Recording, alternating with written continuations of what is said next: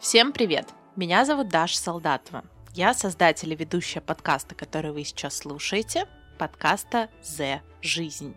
Сегодня 29 декабря, а это значит, что самое время погрузиться в новогоднее настроение. Я решила, что в моем подкасте должен быть первый новогодний, такой полноценный новогодний выпуск. В прошлом году мы с Машей подводили итоги 2020 года. В этот раз я решила немножечко изменить формат. Сегодня не будет беседы с гостем, но будут аудиоистории от моих слушателей, которые я разбавлю своими историями о своих празднованиях Нового года, чтобы создать вам немножко атмосферу, воссоздать, вернее, вам немножко атмосферу, в которой я сейчас нахожусь. Я вот вся в гирляндах, в подарках, которые мы подготовили для наших друзей э, и родителей, подарочных пакетах, а также я с кружечкой кофе теплого, горячего, вкусного. Поэтому я предлагаю вам тоже заварить какао, чай, возможно, тоже кофе. В общем, то, что вы любите, то, что создает для вас уют. И давайте погрузимся в первую историю, которую прислала мне Алина. Поехали! В общем, слушай, история такая. Мне было, наверное, лет семь. Я еще верила в Деда Мороза, это точно. И у меня с папой никогда не было особо близких таких э, ласковых отношений.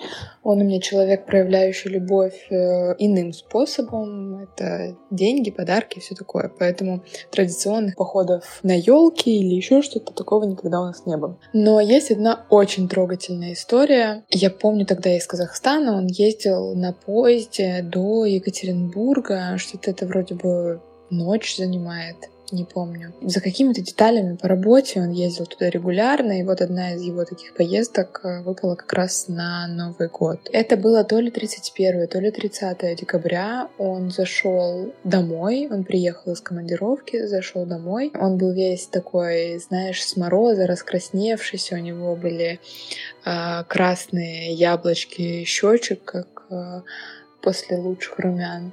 И он зашел и говорит мне, Доня, ты представляешь, я встретил в поезде Деда Мороза.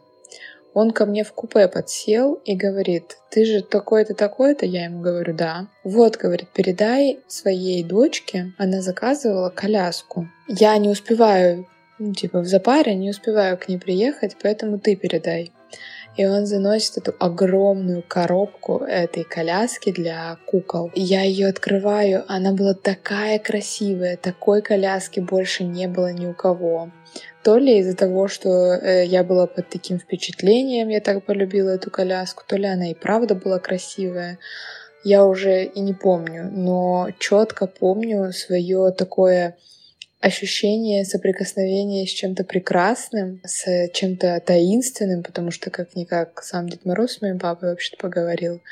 И эта история у меня в памяти каждый раз перед Новым годом всплывает, э, как такая приятная сказочная история. Как вам такой заряд милости прямо с первой истории? Я очень растрогалась. Вообще все эти истории, все эти новогодние пожелания детские, это очень мило. А, естественно, у меня есть свои воспоминания тоже на эту тему. Кстати, очень похожая ситуация, что у меня папа тоже работал, а, его работа была связана с поездками в Москву на тот момент. Это было вообще тогда 90-е. Мы жили в Курске, и мой папа на грузовике ехал в Москву тоже за какими-то деталями э, для машины, я уже не помню, как это все называется, но суть в том, что я тоже э, знала, что когда мой папа возвращается из командировки, это значит, что меня ждут какие-то подарочки, это было очень мило. Я помню, что тогда в Курске не было ни одного Макдональдса, и мой папа из Москвы вез мне пирожок с вишней и игрушку из, как это называется для детей? Happy Meal, да. Мы просто сидим тут рядом с э, моим супругом и записываем новогодний выпуск. Вот он меня слушает, улыбается. Э, да, из Happy Meal. И это так чудесно, это такие воспоминания, которые создают э, действительно образ счастливого детства. Не то, что образ, а действительно было счастливое детство. И очень приятно об этом вспоминать. И такие подарки действительно остаются где-то очень на подкорке сознания, что еще более ценно. Э, я помню, что когда я была маленькая, я была своих родителей, собственно, очень изобретательная, особенно у меня изобретательный папа, об этом я чуть позже расскажу поподробнее, но я была такой же изобретательной. Я уже тогда знала, что Деда Мороза не существует. Я не помню, сколько мне было лет, но э, мы обменивались подарками с родителями. И вот у меня на эту тему тоже есть две маленькие истории. Первая история это то, что я пришла к маме в начале декабря и сказала, мам, мы не будем класть подарки под елку, это слишком банально и неинтересно, мы будем рисовать карты. Значит, мы будем рисовать карты, по которым мы будем искать подарки. И вот э, я не знаю, то ли этот подарок действительно лежал у меня в шкафу весь месяц, и я его просто не замечала, никогда туда не заглядывала. В общем, карта привела меня к шкафу, где стоял огромный пакет. Помню, как сейчас, как я открываю шкаф, а там стоит пакет котором настольная игра, в котором всякие мелочи, знаете, такие прям э, девчачьи. И это, правда, откладывается в памяти надолго. Представляете, вот сколько мне уже, сколько мне уже сейчас лет, я до сих пор помню, как лет 8-9 я искала по карте этот подарок, мама мне рисовала эту карту, я рисовала карту маме. В общем, очень круто, когда родители поддерживают такие детские инициативы и участвуют во всех их задумках, потому что, мне кажется, это и создает Новый год. А вторая история, связанная с подарком для моих родителей, это история того, что в детстве нам родители перед Новым годом выдавали где-то по 100, по 200 рублей на те времена, на те деньги. И мы шли с девчонками, с моими подружками на новый рынок ну, это обычный рынок, да, который назывался Новый. Тогда был модный, такой крытый. И там было очень много разных киосков со всякой дребеденью, короче. Вот эти типа полотенца, знаете, по 10 рублей они тогда продавались, которые в воду кидаешь спрессованные, они там распушаются в воде. Это был вообще подарок топ. Это казалось, что это просто какой-то ноу-хау ни у кого. Такого не будет. И ты будешь просто родителей разорвет твой подарок. И я помню, как я нашла две крутые кружки. Я, правда, не помню, чей год был, но я нашла кружки с символикой того животного, чей год наступал. Я купила маме и папе одинаковые кружки, пришла домой, никого нету. Я начала их паковать, и одну кружку я разбила. Обидно было просто до слез. Ну, представляете, я целый день искала, выбирала, подобрала идеальный подарок, и я бью и приходит мама, я плачу. Она говорит, да, что случилось? Я говорю, я разбила подарок.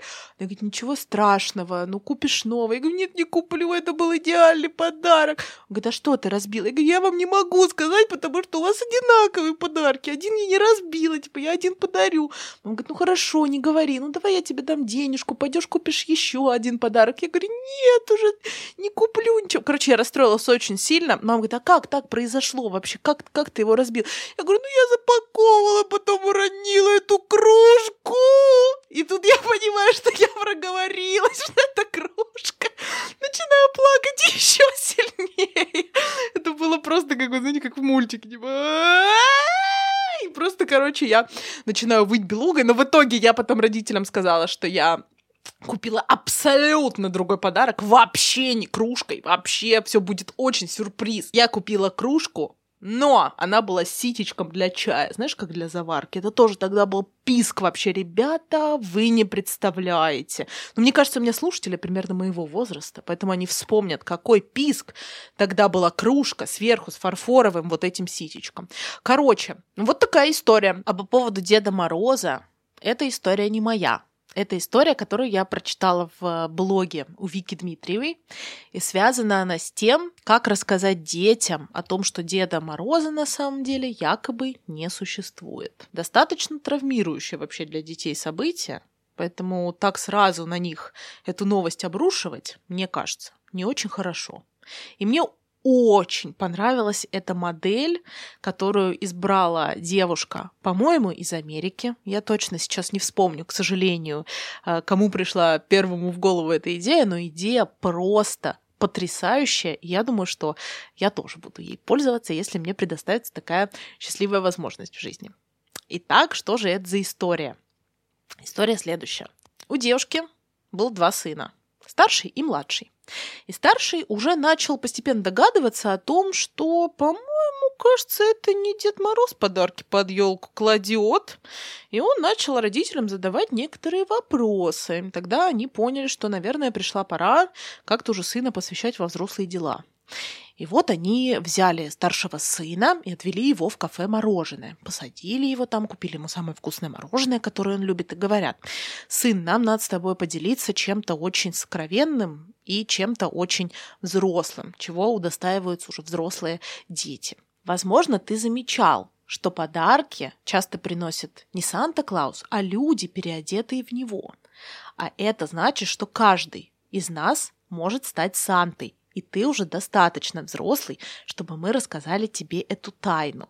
Так вот, Санта-Клаус – это человек, который дарит подарки людям, индивидуальные подарки, подарки, которые человек хочет получить для того, чтобы сделать добро своему близкому человеку или любому человеку, которому ты захочешь подарить новогоднее настроение. Но Главное условие заключается в том, что ты никогда не должен никому рассказывать о том, что это ты Санта-Клаус, потому что Санта-Клаус — это не тот человек, который жаждет внимания и похвалы за то, что он сделал.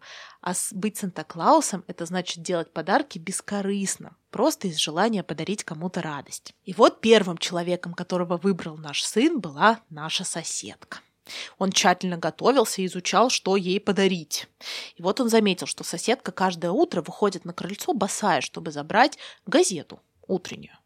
И он подумал, что отличной идеей будет подарить ей уютные меховые тапочки. На свои карманные деньги он приобрел меховые тапочки, тщательно запаковал их в подарочную бумагу и однажды утром положил эти тапочки ей на крыльцо перед дверью и встал за деревом наблюдать.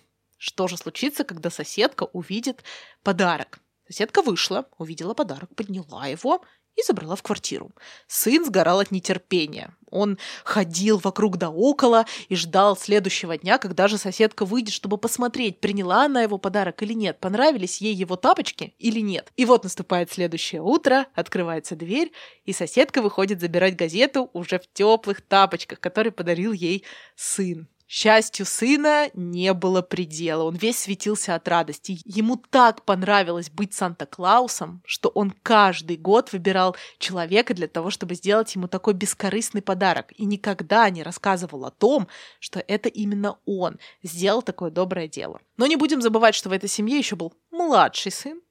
И когда он подрос и начал догадываться, что Деда Мороза или там Санта-Клауса не существует, старший сын этой семьи сам вызвался, чтобы рассказать ему, что же такое Санта-Клаус и каково это быть Санта-Клаусом и дарить людям добро. И вот уже он отвел его в кафе мороженое, посадил его, купил ему самую вкусную мороженку, которую обожал младший сын, и посвятил его в эту тайну.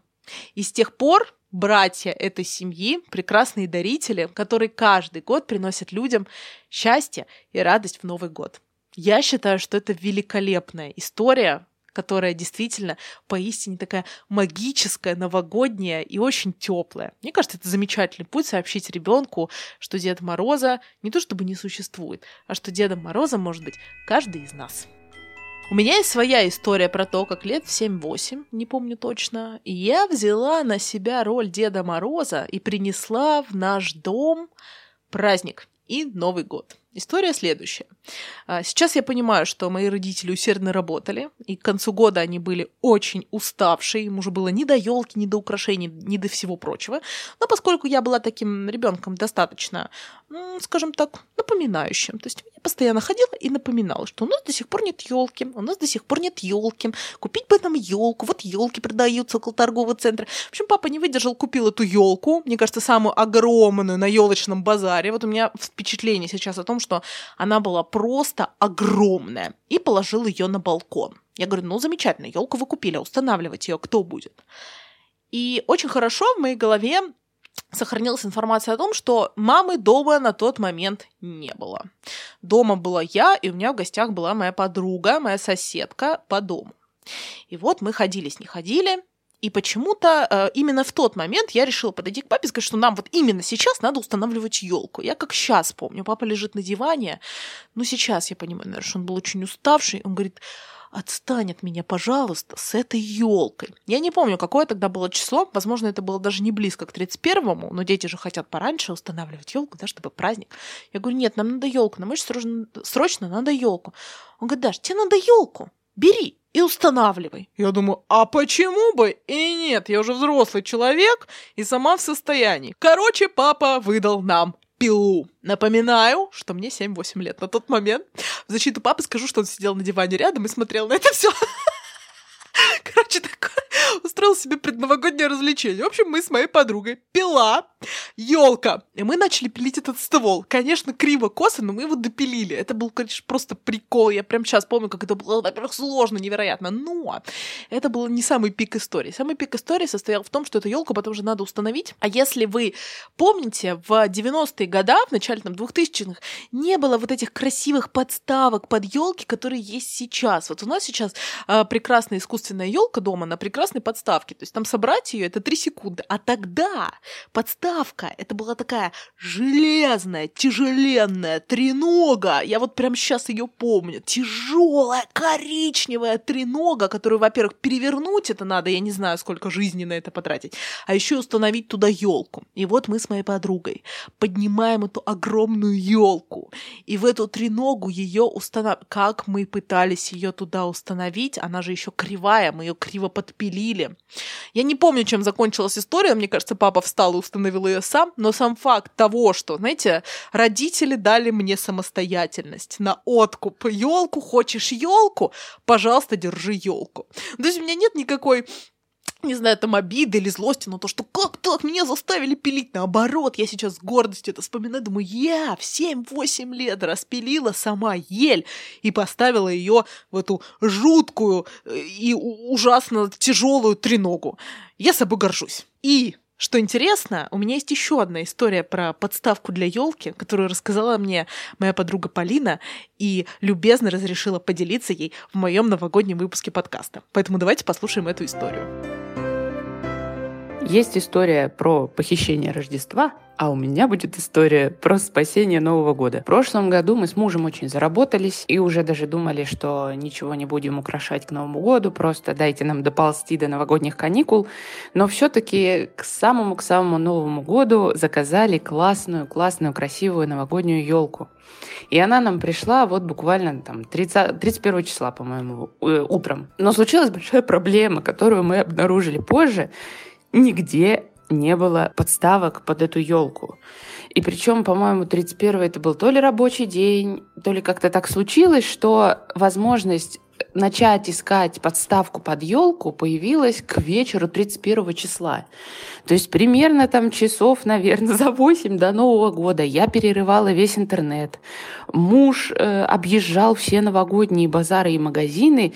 Подставки просто размели, они кончились, их не было нигде. Вот они кончились по всему свету разом, и все. Муж приезжает домой, мы смотрим на эту елку, и он находит единственное приспособление в доме, которое подходит для ее установки, это коробка, в которой лежит какой-то хлам.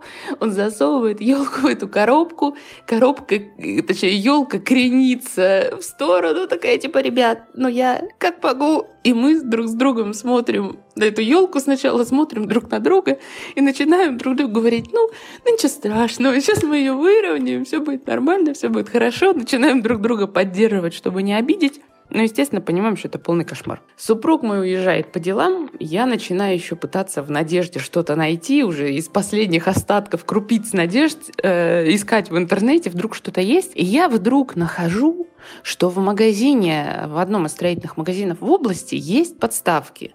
И причем область не так далеко от нас, то есть туда реально доехать, но туда не может доехать мой муж. Я захожу на сайт этого магазина и понимаю, что вот им осталось работать час, что муж не успевает туда доехать, что, естественно, никакой доставки у них нет.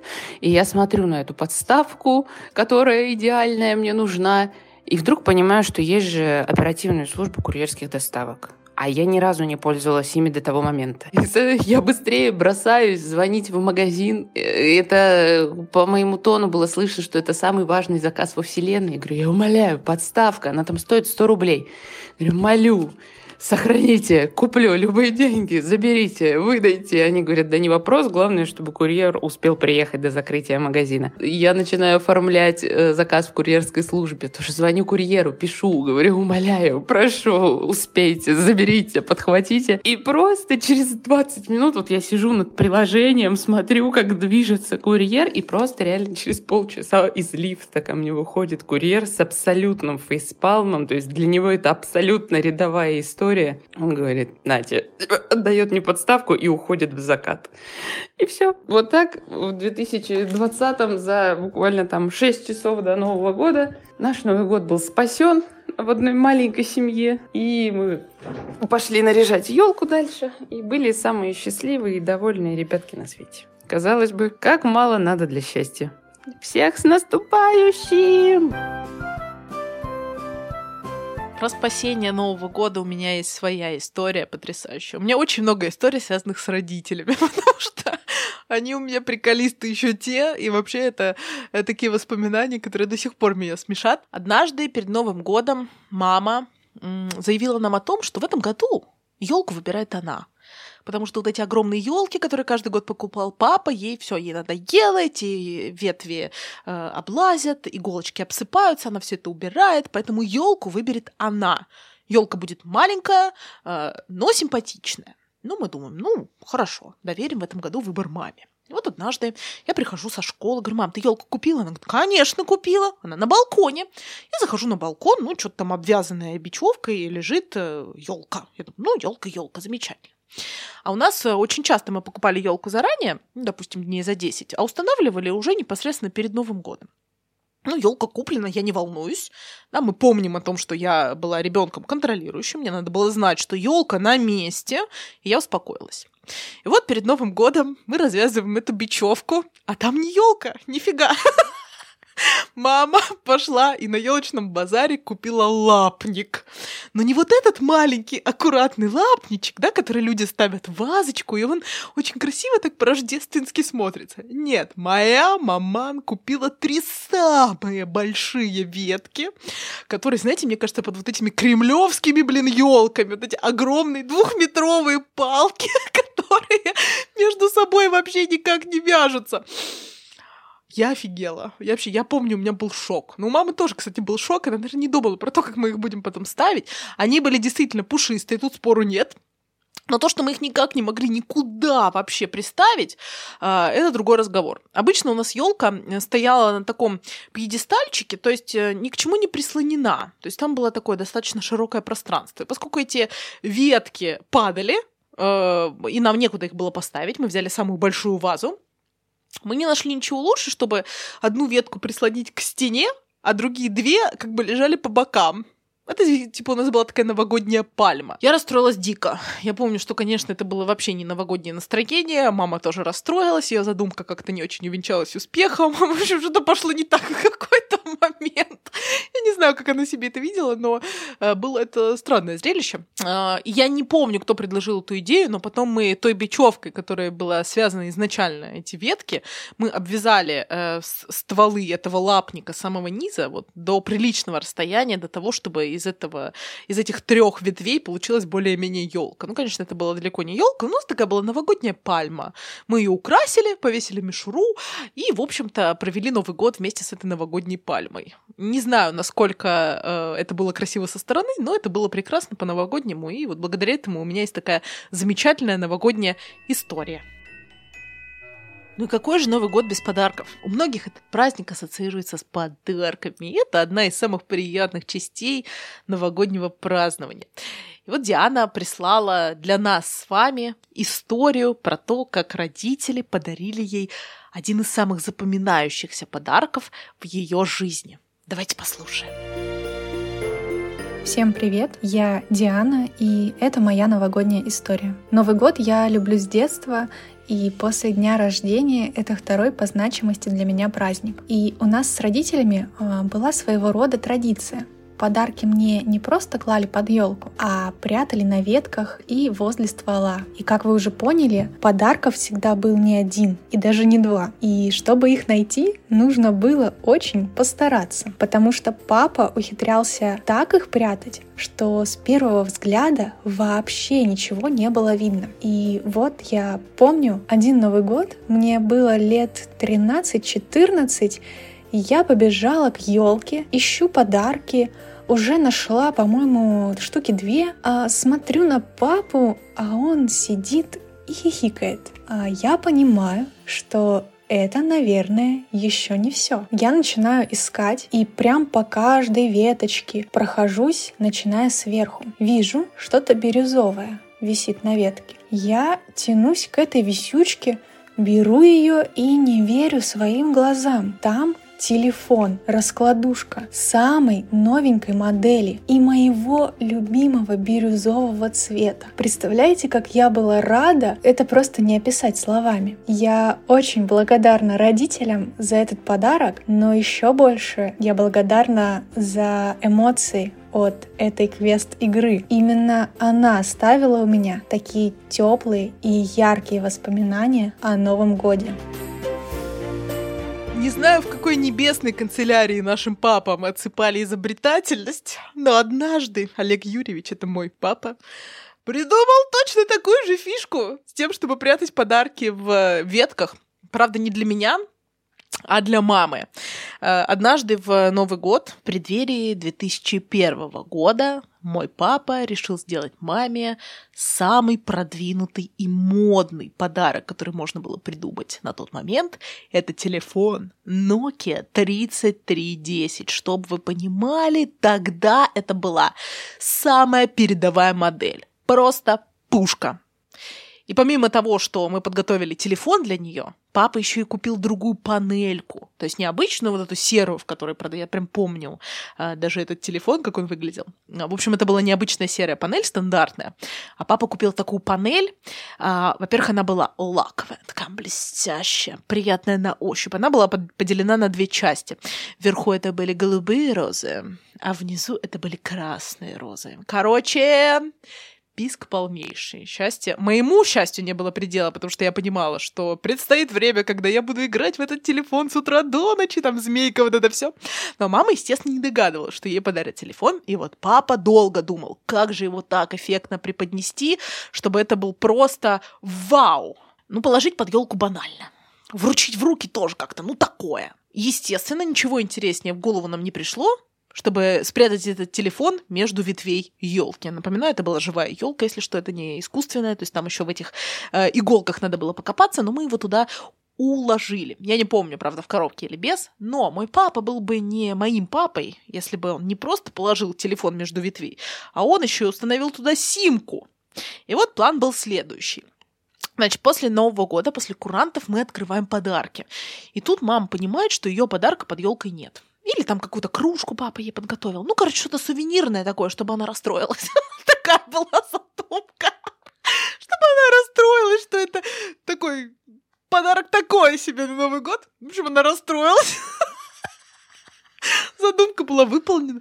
И тут елка начинает звенеть рингтон, блин. В общем, короче, елка начала звенеть. Мама, естественно, вау, что это такое? Ой, откуда звон? И я такая тоже, ой, а что за звон? А мне тогда было 7 лет. Я говорю, что за звон? Боже ты мой, что же происходит? Ну, короче, мама начала рыться в этих иголках. Там, я помню, попутно себя обколола все пальцы. Но это не важно. Важно то, что он достал телефон. Естественно, он была в шоке. Это был очень приятный подарок, а, и папа, в общем, был доволен как слон, он исполнил свою задумку, и получился очень классный подарок. Поэтому это действительно здорово, когда люди не просто дарят подарки, да, там, вот, держите, а придумывают еще что-то необычное для того, чтобы человек не просто получил подарок, но еще и получил эмоции и воспоминания от того, как этот подарок был ему вручен. Безусловно, у большинства из нас Новый год ассоциируется с чем-то очень добрым, праздничным, веселым, душевным и семейным. Но в силу определенных обстоятельств иногда получается так, что люди остаются одни в этот праздник. Или, например, дежурят на работе, или оказываются в условиях не совсем праздничных. А возможно, у вас даже нет новогоднего настроения, несмотря на то, что 29 декабря на дворе, в жизни бывает всякое. И следующая история, которую мы с вами послушаем, историю, которую прислала нам Аня, как раз-таки о таком новогоднем настроении, не настроении. Давайте послушаем, а потом обсудим. На самом деле у меня нет какой-то такой яркой, особенной рождественской истории, как из э, фильмов by Hollywood. Но я вот хочу поделиться таким инсайтом э, будничных дней, потому что для меня стало открытием в прошлом году, что от Нового года можно получать удовольствие. То есть я всегда думала, что я такая просто one. Э, чувствую себя одинокой на Новый год, одиночество, с, ну, как там пелось в этой песне, одиночество, скука и тому подобное. Но я догадываюсь, что нас таких э, немалое количество. Но так или иначе, прошлый Новый год а, я осознала, что все эти факты, которые служили поводом для негативных эмоций, они вообще не существенны. Мне казалось, что все на планете счастливы в этот день, что всем есть с кем собраться, что вся планета и все общество на Земле это просто одно комьюнити, а я где-то отдельно стою, что чувствовалась какая-то ущербность даже.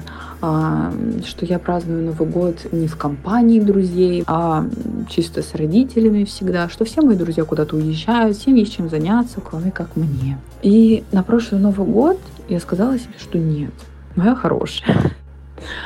Так вообще не пойдет. Кстати, а, Новый год и вот эта вся предновогодняя суета — это классная тема, чтобы завести знакомство.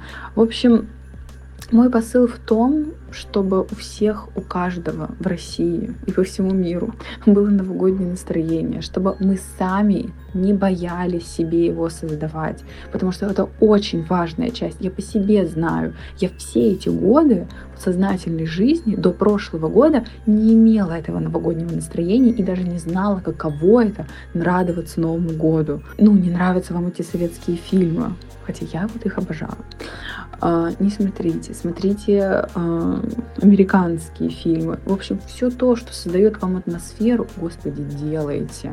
Я надеюсь, что каждый этой зимой, а, каждому этой зимой будет тепло, душевно, уютно и спокойно. Я считаю, что совершенно замечательная мысль, посыл которой заключается в том, что мы сами создаем себе праздник и новогоднее настроение, если у нас есть на то желание, и если мы застряли в рутине будничных дней, из которой нам не хочется выбираться. Я помню, в 2017 году мы с Дмитрием Андреевичем переехали в квартиру, в которой раньше жила Димина бабушка. Обстановка тут была соответствующая, скажем такое, легкий шик СССР. Так, чтобы воссоздать вам э, атмосферу, это такая, знаете, огромная советская стенка э, во всю стену, не знаю, как по-другому сказать, шкаф, да, советский сервант, который во всю стену располагался в нашем зале, в нашей единственной комнате, обои такие советские, советские лампы, по-моему, у нас на стене даже висел ковер, да, Дима кивает, действительно у нас висел ковер. В общем, атмосфера была, знаете, соответствующая, но мы не растерялись, и решили, что даже в такой не совсем приятной обстановке нам нужно создать себе новогоднее настроение. Мы купили игрушки, снежинки какие-то, даже, по-моему, что-то там наклейки какие-то, дождик, мишуру. В общем, мы украсили комнату. Э, и куда же без елки? В моем идеальном представлении идеального декора была маленькая, пушистая, симпатичная, такая пахнущая настоящая елка. И вот Дима отправился на поиски. А такую елку, кстати, не так-то и просто найти. Потому что в основном это либо ель, да, которая такая большая, но с маленькими веточками и э, не совпадающая с моей идеальной елкой в моем представлении. Или же это были огромные сосны, которые на тот момент в нашу заставленную всякой разной мебелью комнату не очень-то вписывалась. В общем, э, найти маленькую елочку было непросто. Но однажды Дмитрий приходит домой, глаза горят, и говорит, Даша, я нашел. И достает из-за спины маленькую, такую красивую, вот знаете, прям идеальную на тот момент елку. Вот я себе такой ее и видела маленькая такая пушистая, зеленая, красивая елочка. Мы ее устанавливаем. Я даже не помню, кстати, куда мы ее поставили. Наверное, в какую-то банку или какую-то подставку. Но она была в воде. Мы ее поливали. Это же настоящая елка. Поэтому мы ее поливали. Тут я замечаю, что что-то не то. Ну, типа, елка как будто не очень обычно выглядит для елки. Да, то есть мы начали искать ствол, а его там не было. Ствола не было. И в тот момент мы поняли, что, конечно же, это была никакая не елка, это просто были ветки, которые связали, э, какой-то опять веревкой. В общем, короче, опять подстава с ветками, с, э, со связанными, которую мне мама устроила в детстве. Та же самая история. В этот раз меня э, немножечко, не, вернее, не муж меня подставил, а нас подставили продавцы на базаре. Дима очень расстроился, конечно, это, знаете, было такое разочарование, но это, правда, немножко обман. То есть ему-то это продали как елку, я так понимаю, правильно? Да, ему продали это как маленькую елочку. В общем, Дима разозлился, расстроился. Я сказала, ничего страшного. Зато она у нас наша, настоящая, на весь дом, надо сказать, она пахла. Мы под нее поставили миску с мандаринами, что создало еще более такой новогодний уют, и не стали расстраиваться. Украсили ее, создали себе новогоднее настроение. И я помню, что это был один из самых уютных абсолютных э, новых годов, которые мы отмечали вообще в нашей совместной жизни. Поэтому не расстраивайтесь, если все идет не по запланированному вами сценарию. Если вы отмечаете Новый год на работе, или вы отмечаете его в другом городе, или ваша компания сорвалась. Все это не важно. Главное, что, э, что у вас внутри. Завершая наш новогодний выпуск, новогодний эпизод, я хочу пожелать вам следующего. Я не буду желать вам э, карьерных успехов, э, там, не знаю, встретить свою любовь, найти вторую половинку. Всего этого вам пожелают, я думаю, в достатке все окружающие вас близкие, любимые люди. Я пожелаю вам оставаться собой и научиться в 2022 году прислушиваться к себе, прислушиваться по-настоящему. Не просто в стиле «я хочу много зарабатывать» или «я хочу стать успешным». Это все внешнее. Я хочу пожелать вам услышать себя настоящего, себя, который находится у вас где-то глубоко внутри, который, возможно, говорит вам, я хочу отдохнуть, или я на самом деле хочу больше вышивать, или я хочу стать мамой. В общем, Постарайтесь поменьше ориентироваться на успехи окружающих вас людей или на то, что вам говорят даже, возможно, самые близкие люди, и прислушаться к тому, что у вас внутри, потому что ваш внутренний голос — это то, что действительно даст вам ощущение счастья, покоя и того, к чему вы стремитесь. Будьте гармоничны, будьте спокойны в новом году, не забывайте о том, что вы у себя одни, любите себя, балуйте себя, награждайте себя — и оставайтесь самыми счастливыми людьми на этой планете. Я очень рада, что вы являетесь слушателями моего подкаста. Я чувствую, что у меня потрясающая, теплая аудитория. Спасибо вам за ваши истории, спасибо вам за ваше прослушивание. Конечно же, не могу по финалочке не напомнить о том, что можно поставить звездочки в Apple подкасте, написать отзыв, как вам новогодний выпуск, как вам новогодний формат, возможно, какая история вам понравилась больше всего. Я вас э, благодарю Желаю вам счастья в новом году, отметьте Новый год как следует и увидимся с вами в 2022. Всем пока-пока! С Новым годом! Нормально?